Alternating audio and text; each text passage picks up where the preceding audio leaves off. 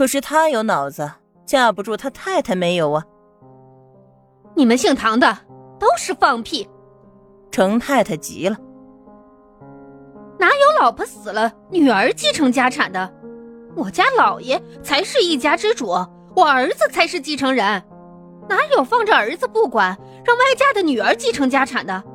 再说了，出嫁的时候嫁妆都把家底给掏空了，我们一大家子都不知道怎么活，家道艰难，这会儿子还要让人来把我们的血肉都吸干了不成？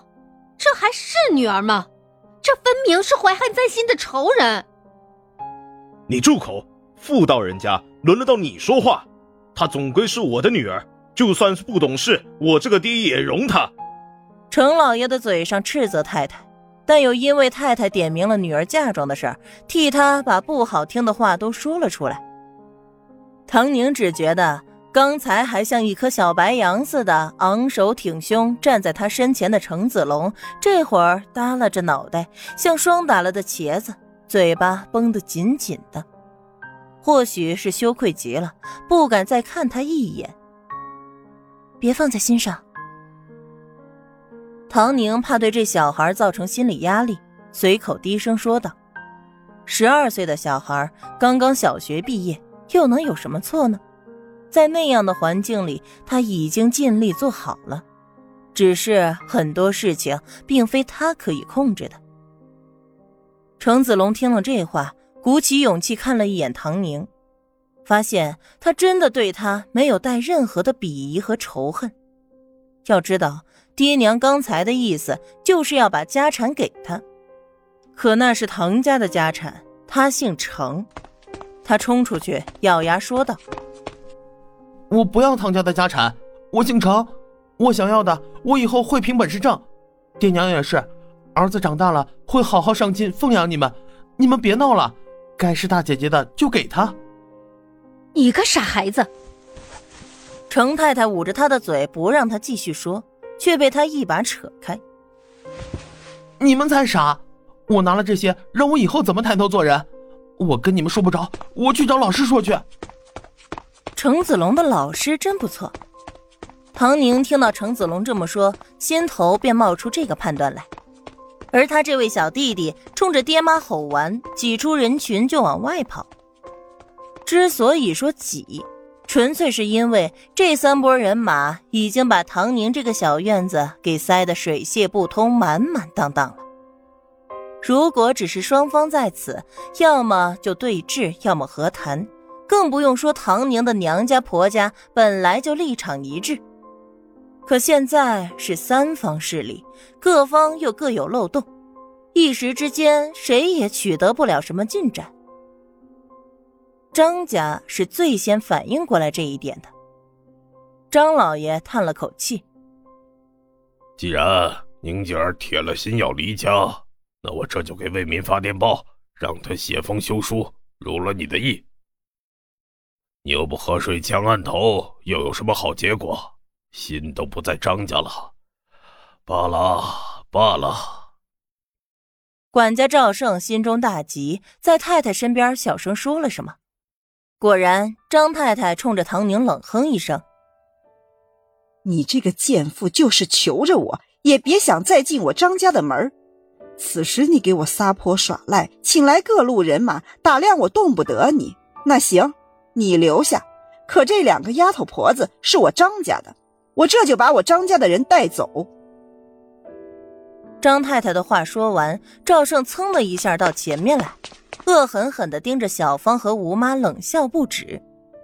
可见这两个人回去张府是没什么好下场的。还不等吴妈和小芳害怕，只见唐宁笑了笑：“你们可真的是太过恶毒了。不过小芳和吴妈都已经不是奴才了。”他俩的奴籍已经消了，现在是自由身、良民。不信的话，太太可以去查。张太太突然想到，那天她为了做戏哄住唐宁，而假装交给他管家权。当时唐宁怎么说来着？吓人的生气。唐宁笑吟吟的看着张太太：“太太总是头疼头晕，就别操心别人家的事儿了。你把小芳和吴妈两个良民抓走，我就去警察厅里报案，就说张家强抢民女。说完，他又转头给了赵胜一耳光。看来之前那巴掌没学乖啊！你以为你喜欢当主子面前的狗奴才，别人也都像你一样喜欢不成？放着好好的人不做，当真是贱到家了。赵胜捂着脸，只觉得牙齿都松动了，心中不住的咒骂，但也知道这个差事他是搞砸了，不但让自己挨打，还害得太太丢了面子。眼睛盯着地，身体弓着腰，根本就不敢再说一句话。吴妈和小芳已经明白过来是怎么回事，当即跪下，感动的落下泪来。多谢小姐再造之恩。多谢小姐再造之恩！快起来，快起来！我是不喜欢被人跪的。以后记住了，你们在我这儿工作，我给你们发薪水，这些都是你们凭借自己的劳动赚的钱。再没有什么主子奴才，都给我抬起头，堂堂正正的做人。唐宁清亮的话音让在场的人都听见了。张太太气得一句话也说不出来，这一出又一出的。他怎能看不出来？眼前的女子就像是锋利的剑一般，出鞘就要伤人，再也不是原先乖顺温良的儿媳妇了，也是铁了心的要和他们张家划清界限，离了张家。最终，他无话可说，只狠狠的瞪了赵胜一眼。程老弟，这事儿还是你们先和唐家处理完，我们再来计较。张老爷瞥了一眼程兴，果断的撤。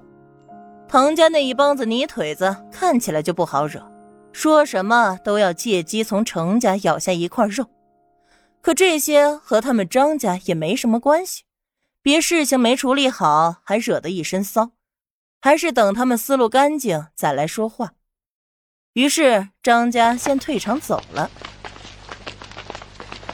程玉芬依然是跟着张家走。他临走前还愤愤地斜了一眼唐宁，怎么就没人能治死他呢？